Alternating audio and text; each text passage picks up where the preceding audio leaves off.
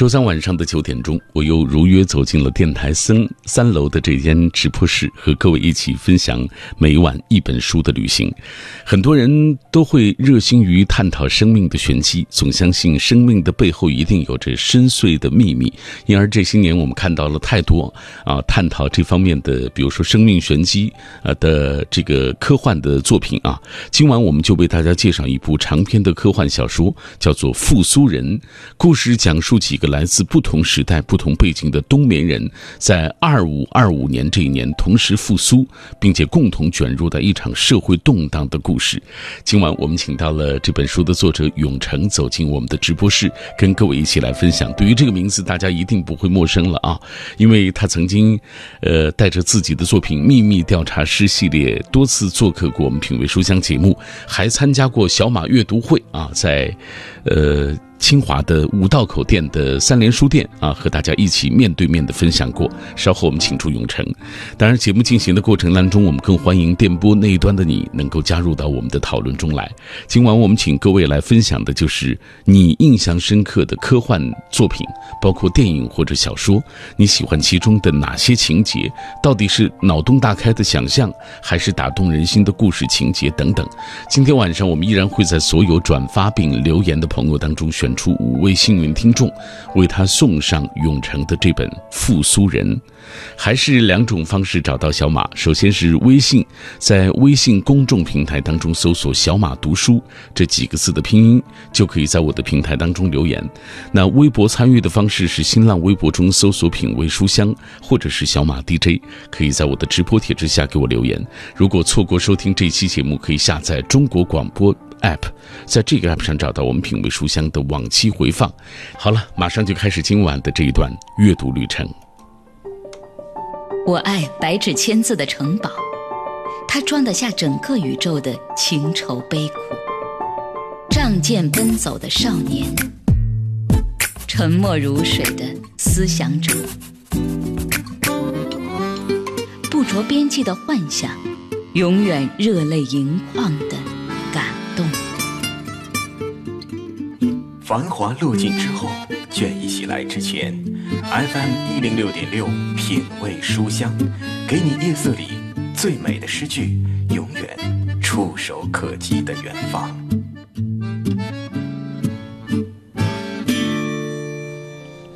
夜色里最美的诗句和永远触手可及的远方。这里各位听到的就是小马在每晚九点到十点带来的。品味书香节目，每天晚上我们约会一个新朋友，每天晚上带来一本新书。今天我们约会的这位永成，其实做客我们品味书香节目已经有几次了啊，呃，是我们节目的老朋友。我们先请出永成，你好，永成。哎，你好，小马哥好啊！中央人民广播电台文艺之声的听众朋友们，大家好。嗯，我隶属了节目开始我就说了啊，曾经永成。带着他的秘密调查师系列多次做客我们的节目，并且还参加过我们在五道口举办的一些小马阅读会的活动和现场那么多的听友，你还 记得那个盛况吧？记得，哎，非常的对对对啊！今天我们介绍的这本书是你的最新作品《复苏人》，和秘密调查师有很大的不同。对，秘密调查师还是一个商业调查类的。对。算是一个悬疑类的作品，嗯，现实类的题材的，现实题材的。这次已经改写这个所谓科幻了啊，科幻，这个转变挺大的。讲讲怎么会有写科幻作品的想法的？嗯，其实我在很早之前就有想法想写科幻，嗯，呃，可能有的读者朋友可能会知道哈，我在最早，因为我我本来是学理工出身的，我是学这个机器人和人工智能的，对，呃，读研究生的时候，在当时在二十年前了，在斯坦福读读研究生，我读这个机器人的时候，在机器人实验室。里，我们当时其实就是全美一个很发一个比较先进的一个实验室，专门为军方，呃，开发一些技术。我当时做的是一个在亚马逊的森林森林里面。呃，使用的军用机器人，它这个机器人呢，其实是模仿生学的原理去模仿昆虫的，嗯啊，它是二十年前了，二十年前，现在那个技术其实还没有真的民用化啊，其实还是军方的。我们听着还还是觉得挺先进的，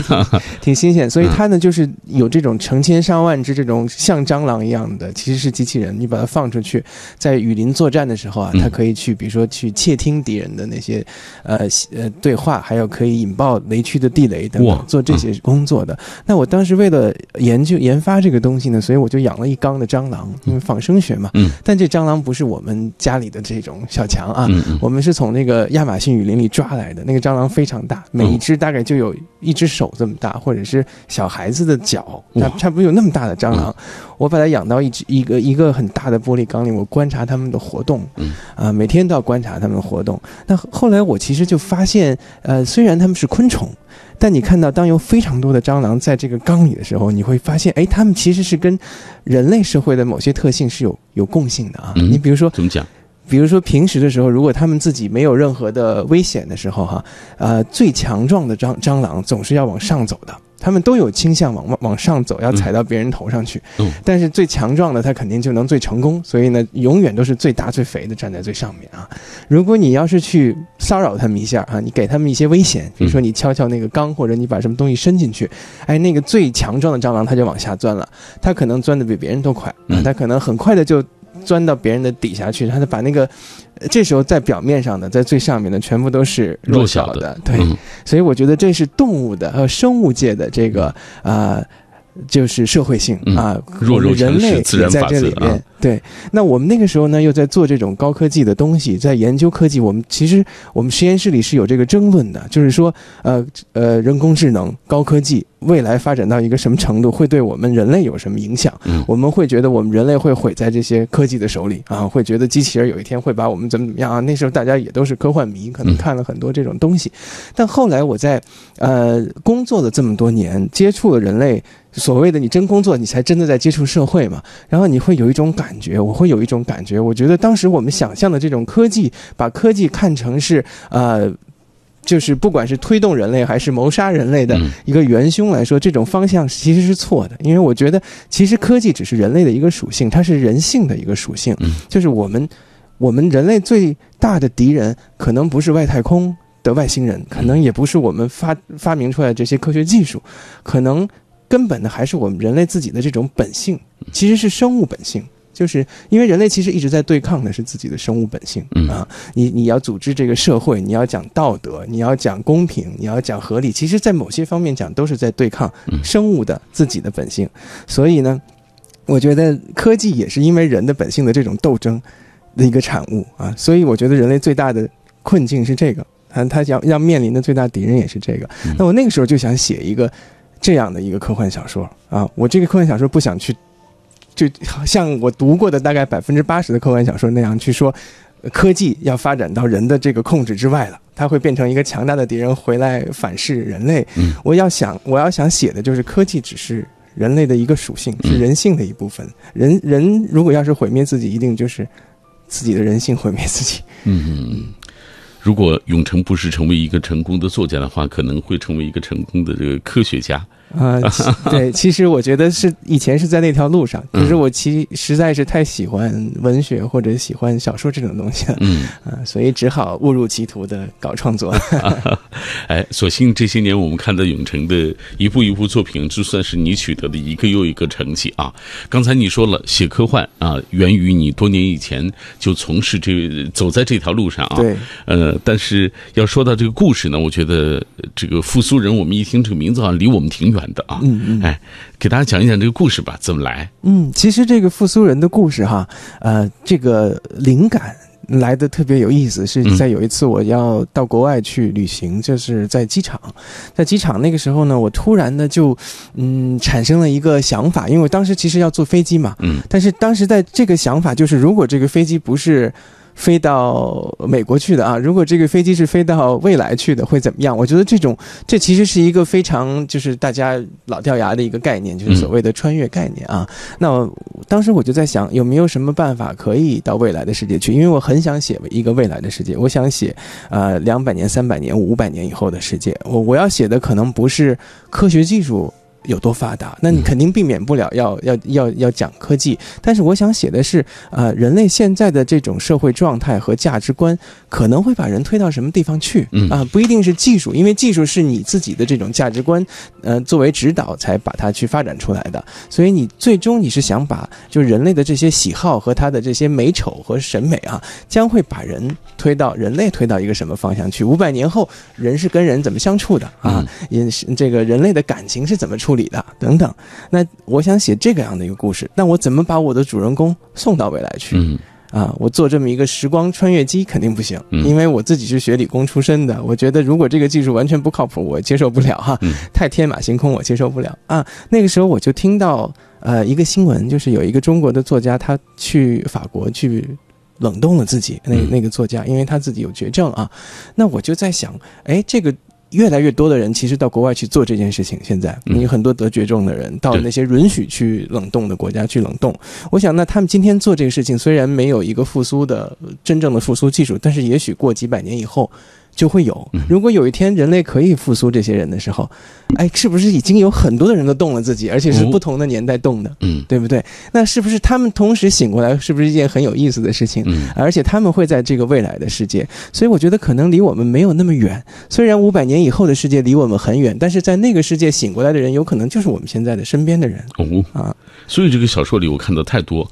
不同年代的人、不同时期的人，他们在那一年。复苏啊，醒过来之后发生的故事。对对对，哎，对于我们来说，觉得特别脑洞大开，特别脑洞大开。因为我觉得，我为什么要构建说有这么几个人哈，他们同时醒过来，但他们来自不同的年代，有来自二十一世纪的中国的，有来自二十二世纪的土耳其的商人，那个二十三世纪的好莱坞明星啊，日本作家等等不同的年代的人，我要他们同时醒过来的目的，其实是说，呃，我我讲的不只是五百年后的世界，其实我是想。要探讨人类。这五百年怎么变成那样的？嗯，是要探讨这个过程。我觉得这个才挑战，嗯，才有意思啊！哎，想一想这个世界，就是我们五百年之后，我们都在某一刻突然的复苏，而复苏这些人都和我们生活在不同的国度，啊，不同的时期啊，呃，可能比我们小一百岁，也可能比我们大一百岁，这样的人啊，都都在那一年同时复苏之后会发生怎样的一些场景呢？这样，接下来我们通过一个短片，先对这本书《复苏人》做一个大致的了解。《复苏人》是永成创作的长篇科幻小说，既是一部科幻小说，更是一部荒诞现实主义作品。故事设想了未来五百年中人类社会的发展，包括意识形态和价值取向的演变。二十六世纪的人类没有私产，也没有私情，没有亲朋，也没有仇敌。因此，也没有了任何的犯罪动机。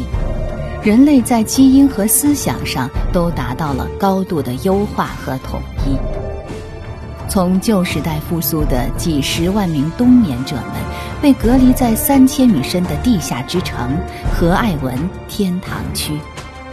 他们被现代人看成是腐朽思想和卑劣习性的瘟疫携带者。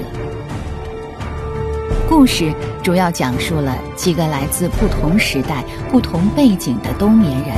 同时复苏，并共同卷入一场社会动荡，成为政治阴谋的牺牲品。哦。有同时复苏，也有有关于社会动荡、政治阴谋等等这样的一些呃社会层面的东西在其中啊，所以你会发现这故事其实还是从现实生活中影射起来的。对，是很多的影射。对，来，我们接下来就就着这个话题，我们继续往下聊一聊啊。嗯。呃，小说的开篇就写这个秦朝阳五百年之后复苏了啊。嗯。然后从开篇当中，我们还可以看到他对这个妻子穆雪夜啊，这个叶子的这个感情。讲一讲这个秦朝阳和他的妻子吧。嗯，其实从这个小说一开篇，直接呃，这个表面的直接的故事情节啊啊，就是秦朝阳他的妻子啊，他得了绝症了嗯。那可能得了绝症之后呢，这个秦朝阳呢就表面上商量，跟他说那怎么办啊？他妻子说我很痛苦，反正也快死了，那我要安乐死。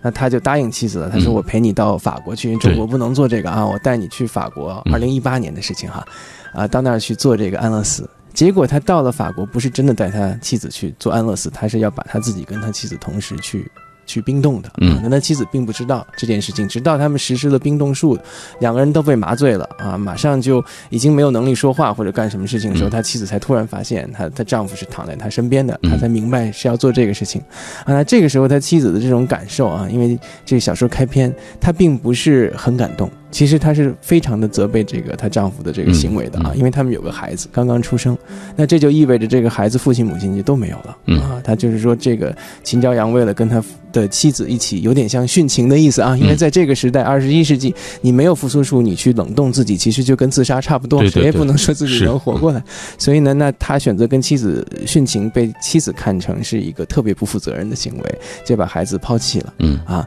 那秦朝阳呢，啊，做了这个决定，也做了这个冰冻，那他。终于在某一天就醒过来了。他醒过来的时候呢，他本来是以为他是按照之前讲好的啊，这是两百年醒过来，但其实才发现他是五百年以后才醒过来的啊，因为种种原因，这个过程拖延了。嗯那他醒过来最着急要做的事情呢，肯定是想找到他的妻妻子嗯啊，结果又被告知说他的妻子在复苏的过程中呢去世了啊嗯，因为他的病情太严重了，所以在复苏的时候没有办法真的把他救过来。那秦朝阳这样就很痛苦了。啊，那这个时候他又被告知说，这个世界新世界是跟以前完全不一样的，我们这世界根本就不支持私人感情啊，嗯这个这个人类已经发达到了没有私情也没有私产的一个程度，所以这个社会是没有啊没有这个犯罪的啊，因为人类所有的贪婪和犯罪其实都跟私情有直接的关系。嗯你想占占占有更多的财富，其实是除了嗯满足你，你还想让你的后代子孙全部都有财富啊。如果你没有后代子孙的这种直接的关系，你就不会有这种呃这种贪婪的欲望等等。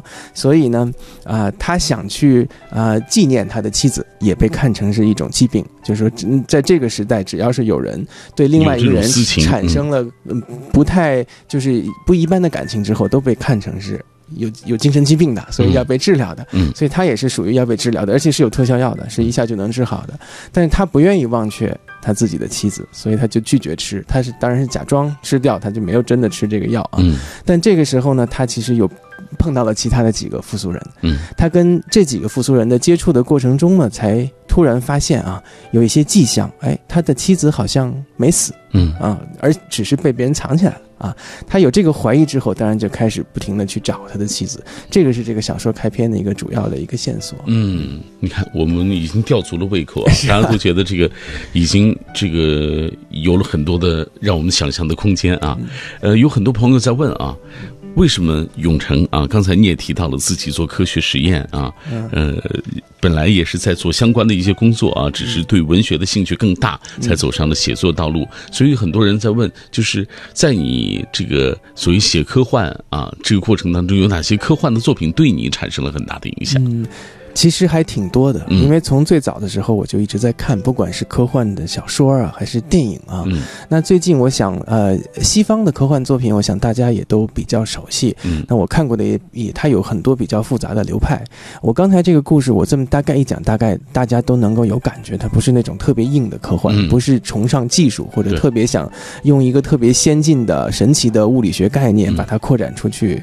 的这种呃脑洞的这种这种嗯科幻，而是一个更偏向社会型的科幻小说。嗯那它的这种呃启发，其实是我可以说是跟呃《三体》是有一个对我是有一定的影响的，因为嗯我我读《三体》的时候，虽然它是一个硬科幻，它里面有很多的呃就物理学的基础在里面才能看懂的东西，但是我觉得它里边也讲了一些关于人类社会的这个哲学，就是说人类会怎么发展。人类的自己本身的这个人性会给人类社会带来什么样的后果？因为那个故事其实讲的就是人类的麻烦是自己惹的嘛，嗯我我可以这么理解啊。对，不管是三体人的麻烦还是地球人的麻烦，差不多都是这么回事儿。所以呢，我就是嗯，就一直都觉得这个科幻小说跟别的小说没有区别，在于它其实承担承担的责任还是在讲。这个人性嗯讲社会啊，讲人的，而不是说单纯的只是去幻想未来的科技会怎么样，嗯这么这么单纯的一个结果。所以我在创作这个小说的时候，呃，受受这一类的，就是关于社会性比较强的，呃，这科幻小说的影响比较大。嗯，所以我看到有人评价说，这算是一部软科幻吗？可以这样理解吗？我觉得可以说成是软科幻啊，因为软科幻可能呃，咱们国内这方面定义好像是不太严谨的，很模糊。有我看有很多所谓的玄幻或者是呃，就是根本不可能发生的这种呃幻想的小说都能算软科幻啊。但是我认为你既然既然这个科幻里面有“科”这个字，那就是说还是在科技基于科学的基于科学的一个幻想，而不能是完全是没有科学的幻想。嗯，在如果以这个严格的定义，我认为它算软科幻。嗯。解决这两个问题之后，我们接下来要通过一个短片进一步认识永成啊。这些年他在写作的道路上越走越远，出了一本又一本的好书。来，通过这个短片，我们了解一下。作者永成，悬疑小说作家，斯坦福工程硕士，机器人工程师，曾出版长篇小说《丢失的谎言》和《秘密调查师》系列。永成七十年代生于北京，曾以全美工程类优秀毕业生身份获取斯坦福、麻省理工等多家名校的全额奖学金，后进入斯坦福大学工程学院攻读自动控制和人工智能研究生，研究军用仿生学丛林侦察机器人的开发和大规模生产课题。二零零六年，加盟全球顶尖风险管理咨询公司，从事投资风险管理、商业背景及反欺诈调查、企业安全及危机管理等方面的咨询。数年间，由普通分析师晋升为副执行董事，领导中国区业务。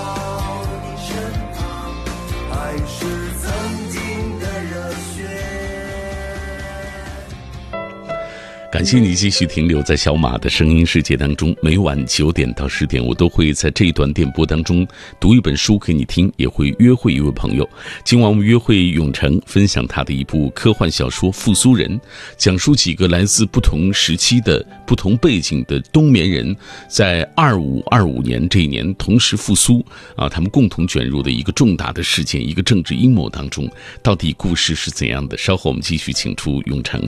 呃，今天在节目进行。的过程当中，很多朋友也在跟我们保持紧密的联络，大家在分享他们看过的一些所谓科幻的电影或者小说带给他们的震撼啊。呃，这样永成，接下来我们看一看各位的留言啊，大家会说到自己看科幻的种种的感受。好，飞鱼假名说看过一部欧美电影叫做《人工进化》，印象很深刻啊，其中就是对人性丑陋进行了揭露。啊，为了利益不择手段，对生命进行摧残，朋友爱人之间背叛出卖，啊，生死时刻的转身啊，他说我看了以后觉得，好像对周遭的人都不敢相信了。哎，你看，这就是所谓就是这种科幻啊，它反映的就是人性的这种，嗯，对。其实这，我觉得这个读者他的体验有点像那个咱们之前做那个秘密调查师，有的读者就看完了就说：“哎呀，我都不相信我周围的那些街上有个人给我搭讪，我就觉得是想干嘛。”来，呃，麦青小鱼儿说，几年前读了法国作家儒勒·凡尔纳的《海底两万里》啊，非常经典作品，太经典啊。他说颇感震撼，也由此喜欢上了儒勒·凡尔纳的这个科幻小说。之后读过他的科幻探险系列所有作品啊，包括《神秘岛》。格兰特船长的儿女、地心游记、从地球到月球啊，他说读凡尔纳的这个科幻小说，就是跟随他的想象，在已知和未知的世界当中进行一次一次奇异的旅行的过程。呃，露娜之城说科看科幻，说实话还是比较少。为什么？可能是我这人太保守，接受脑洞大开的幻想的能力有限。当年看未来水世界的时候，人们连一把泥土都珍贵的要命，更何况是淡水？看那样的未来，我觉得很可怕啊，所以很逃避那样的事情。还有朋友说永成又出新书了啊，这次是科幻，和之前作品风格差别太大了啊，你看。这个有风格的这种差别啊，才能够有这个不断的这种进步啊。也有朋友提起了在三联书店的那次活动啊，说那次在三联的读书会，我也去参加了，见到了嘉宾永成，时间过得好快啊，但是一想起来，感觉仿佛还在昨天。带上好书，我们常来见面。好啊，好，这是我们的新朋友、老朋友，在通过各种各样的方式在跟我们保持紧密的联络。还有朋友在微信上。憧憬啊，希望有一天这个科技的发展能够让所谓的绝症，现在我们看到这些绝症都变得不可怕啊。希望有一天，所以这就是我们这个复苏复苏人类也幻想到的一部分。对，我们接下来继续给大家讲讲复苏人当中这些主人公的故事吧。好，我们刚才说到了秦朝阳，说到了他的妻子啊，呃，讲讲其他的复苏人，其实来自于不同的国度，比如说好莱坞的明星曼基，日本的作家。啊，竹田啊，还有强尼等等啊，来给大家讲讲这几个复苏人。呃，这几个复苏人呢，他们都来自不同的时代啊。有的人可能离得近一点，他们在生活中，在之前的那个那那个世界的生活中是有关系的。那其他有的复苏人就离得更远。嗯啊，有来自这个啊二十二世纪的强尼，他是一个土耳其的一个商人，是属于这个从表面上看是那种特别啊，就是唯利是图的一个商人啊，简直就是个恶棍，因为他。他自己的族人和家人其实是被这种呃这种呃呃政府啊，就军队是整个屠就屠杀掉了，他的整个的部落都被屠杀掉了啊。但是他后来选择了跟屠杀他家人的人一块儿合作做生意啊，回去赚钱开发那个能源。其实这是一个呃这样的一个人。那后面这个曼基呢，他是一个好莱坞明星啊，他是二十三世纪，他很有意思，是他自己呢呃二十三世纪按照小说里的构想是一个呃女权非常非常。发达的社会啊，在那个社会里，女性就是跟男性完全平等的，而且女性会认为，呃，女性应该完全独立的，完全不应该依赖依赖男性的。所以绝大多数的女生可能连化妆都不会化妆的，因为那样就好像要去吸引男性的注意力，这是一个很不耻的事情。但是曼基呢，恰恰又跟反潮流啊，他那个时候呢，就呃不在乎所有的女权主义怎么样，他就要浓妆艳抹，就要去勾引男人，他就要用他的这个女性的特点去为自己。得到这个事业上的成功，所以他很成功，他得了两次的奥斯卡奖，但是他同时又是所有的女性攻击的一个目标，就是特别有争议的一个人，嗯。啊，被称作是在二十三世纪全世界最大的一个呃婊子啊，这是这是这样的一个一个艺人。那竹田呢，他是一个一个作家，那这个作家是有意思的，他的身份其实是一个虚假的身份那，他说是日本人，但他其实不是日本，他其实是香港人啊，他其实用了。呃，前半生的时候呢，是非常的呃，怎么说呢，就是政治正确的啊，认为呃，我们要保护环境，我们要保护动物，我们所有的人是平等的，我们要尊重所有的呃少数群体的利益，他是。完全的支持这种，呃，这种所谓的正确的呃思想的思潮的人，但是在他的这个进行这个社会活动的过程中，其实他犯过一个错误，他犯的这个错误代价是非常大的，啊，让好几百人失去了生命。之后呢，他就完全扭转了，他就变得非常的懦弱，他每天都会担心有人会来找他复仇，或者每天有人担心有人报复他，所以他就隐姓埋名的。啊，藏到另外一个国家去生活，假装自己是个日本人啊，这是他的一个背景。这些人呢，都同时的在二零二五二五年的时候醒过来了啊。那除此之外，还有一个将军叫波特曼将军，那个是当时的就二二呃二十四世纪的时候，他其实解放了人类。就所谓的解放人类，就是在他自己的能力，呃，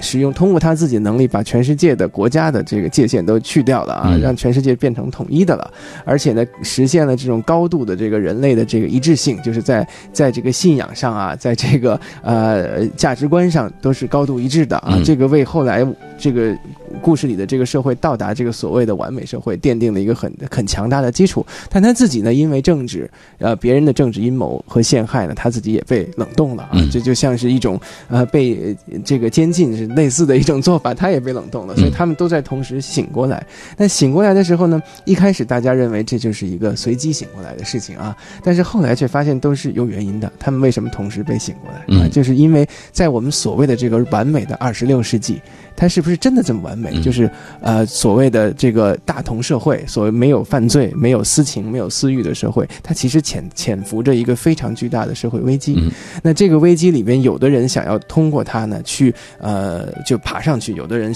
就可能会被踩下去，有的人想要革命。那在这种危机下呢，这些人醒过来，其实是一个被利用的一个一个角色。嗯，这些人都在二五二五年这一年。突然就都复苏了啊！对，一定会有一个阴谋在其中啊！对，呃，我在看这个小说的过程当中，发现这个小说其实是写了两部分，一一部分就是写二五二五年这一年发生的事情，对，还有一部分就写二五二五年之前这五百年当中，就通过每一个主主主人公的这种分头的叙述，对啊。呃，讲述他们自己的故事，同时他们又是怎么样和这个所谓主人公秦朝阳啊，他们这家人啊发生关系的啊？对，我觉得总总总体来说是这样的感觉。对对对，因为他这个呃采取采用的，就像您刚才说的，他这个呃结构是比较有特点的。他用了八章啊，八大章，每一章其实是从一个主人公他的呃第一人称的视角来写的啊啊，这种结构其实在呃欧美还有日本小说里是有有用的，用的比较长，也不是。很少了，但是。以往的小说更多的时候是用在不同的人在描述同一件事情啊，对，呃，不同的角度在讲。但这个故事有点不同的地方是，我除了，因为他们没有在描述同一个事情，他们只在讲每个人在讲属于自己的那部分事情啊。有两个任务，一个是他们在讲他们自己在那个呃自己诞生的那个年代的那个为什么要被冰冻的那个故事的时候，要肩负一个推动人类社会发展五百年的这个连续性的这个任务。还有一个就是他们在讲述过程中讲述他们二五二五年现在发生的事情的时候，要把这个核心剧情再往前推动。嗯，所以呢，这这个读阅读起来呢，会有一种感受，有点像在做拼图游戏。是，因为每个人讲的事情要跟别人讲的事情凑在一起，你才能才能看出这个完整的。嗯，这也是我看这部作品的最大的一个特点。我在是，我始终在想，就是为什么你能够把。每一部分的人，他的故事构建的这么完整啊，然后又又在其中发现，让读者发现蛛丝马迹，然后把它联络起来，就成了一个拼图的那种。对，所以所以说有特别所谓挖坑填坑，填挖坑填坑，因为一直都是在写悬疑小说，可能跟这个有关系啊。之前的小说也是类似，只不过是现实主义题材的，是按照时间线索来走走的。但这一部小说等于时间线索被打乱了，但打乱了其实只是把这些啊这个拼图的这些图板打乱打乱而已，让读者在自己去拼的过程中，他能够可能有更更强强烈的这个阅读的这个乐趣在里面啊。所以这是一个。大胆的尝试，嗯，好，我们接下来继续通过一个短片，我们进一步了解刚才永成说到的啊，这么多复苏人和所谓主人公秦朝阳之间的这个关系的这部分内容。嗯，复苏人可以类比为一部现代人类穿越到五百年之后的穿越小说。作者通过描写复苏人与未来社会的矛盾，揭示差异化在文明发展中的必要性，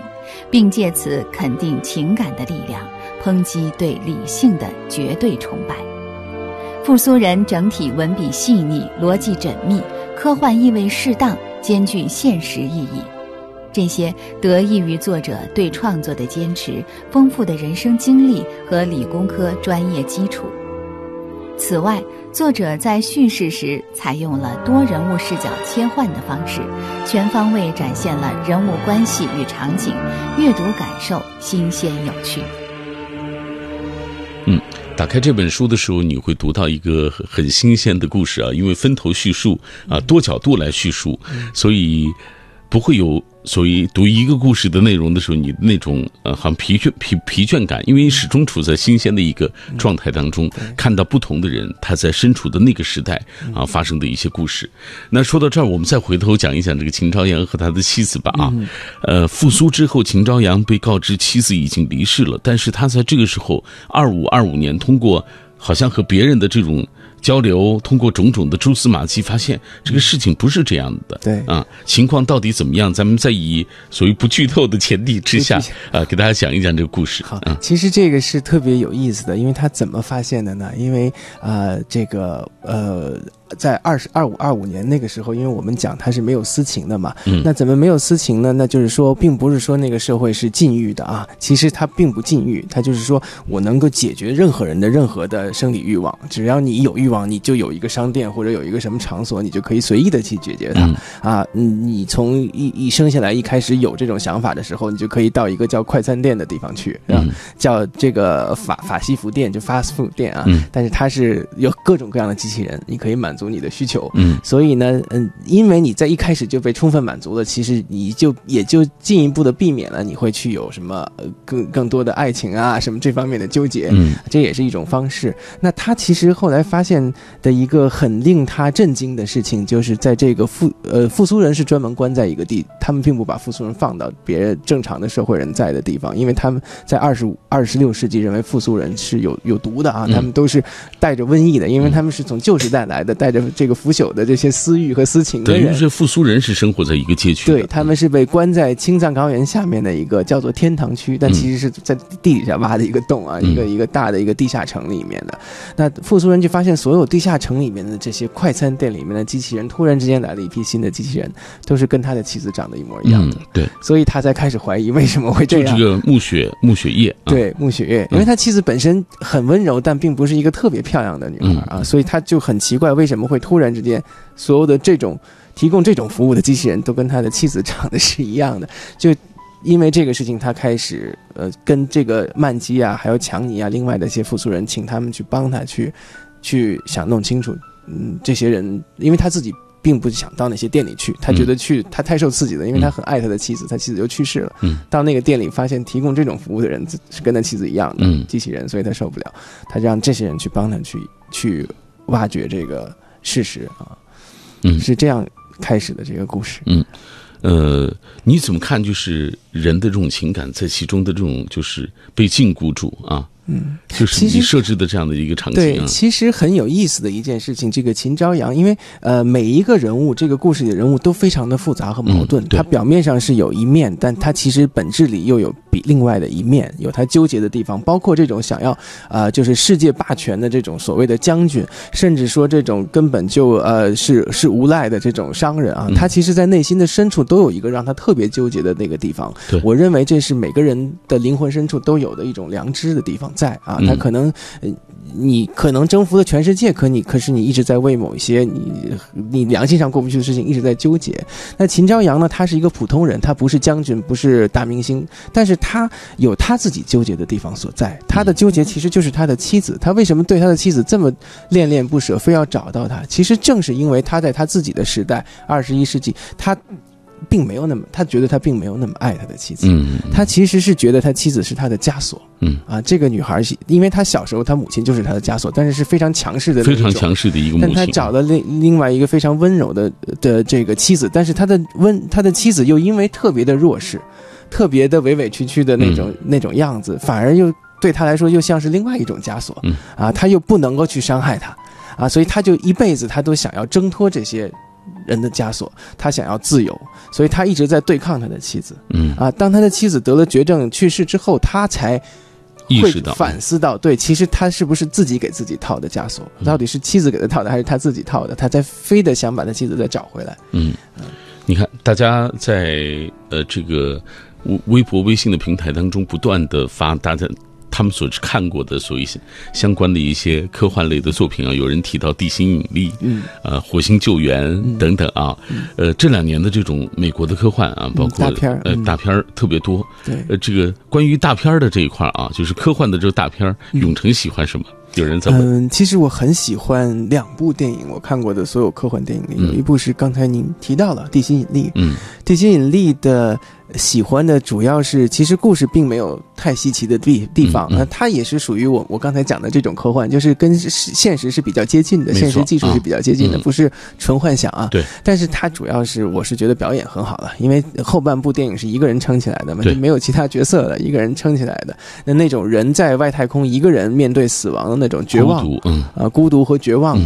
是非常刻画的非常好的啊，我觉得这个人性全部全部都能够表现出来，这是很嗯震撼的。另外呢，我很喜欢的是《星际穿越》，因为那个是在所有硬科幻电影里面能够把物理学的理论啊，一般来说科幻的电影和小说里面讲的物理学理论，基本都是有很大瞎掰的成分了啊，嗯不可能 很你找一个物理学家不会买任何一部小说的账的。但是那一部电影是可能相对来说结合的比较好的，而且是在一些比较特嗯难表现的物理学概念，比如说像呃超过三维的空间、嗯平行空间之类它能够用在这个你电电影屏幕是个二维的屏幕嘛，你能用它还把这个东西表现出来，表现出来，让大家能理解得到，哎，能感觉到。我觉得这个手法上，在科幻电影里我是还很欣赏。嗯，推荐各位也再去看一看啊。其实我觉得，尤其是《星际穿越》，真对，的星际穿越，真的是值得大家再去揣摩一下，尤其是那个平行空间那对，而且《星际穿越》里它里边也讲了一个人性的东西在里面，也很很很多。就是其实是他跟他女儿，他的他的这个呃，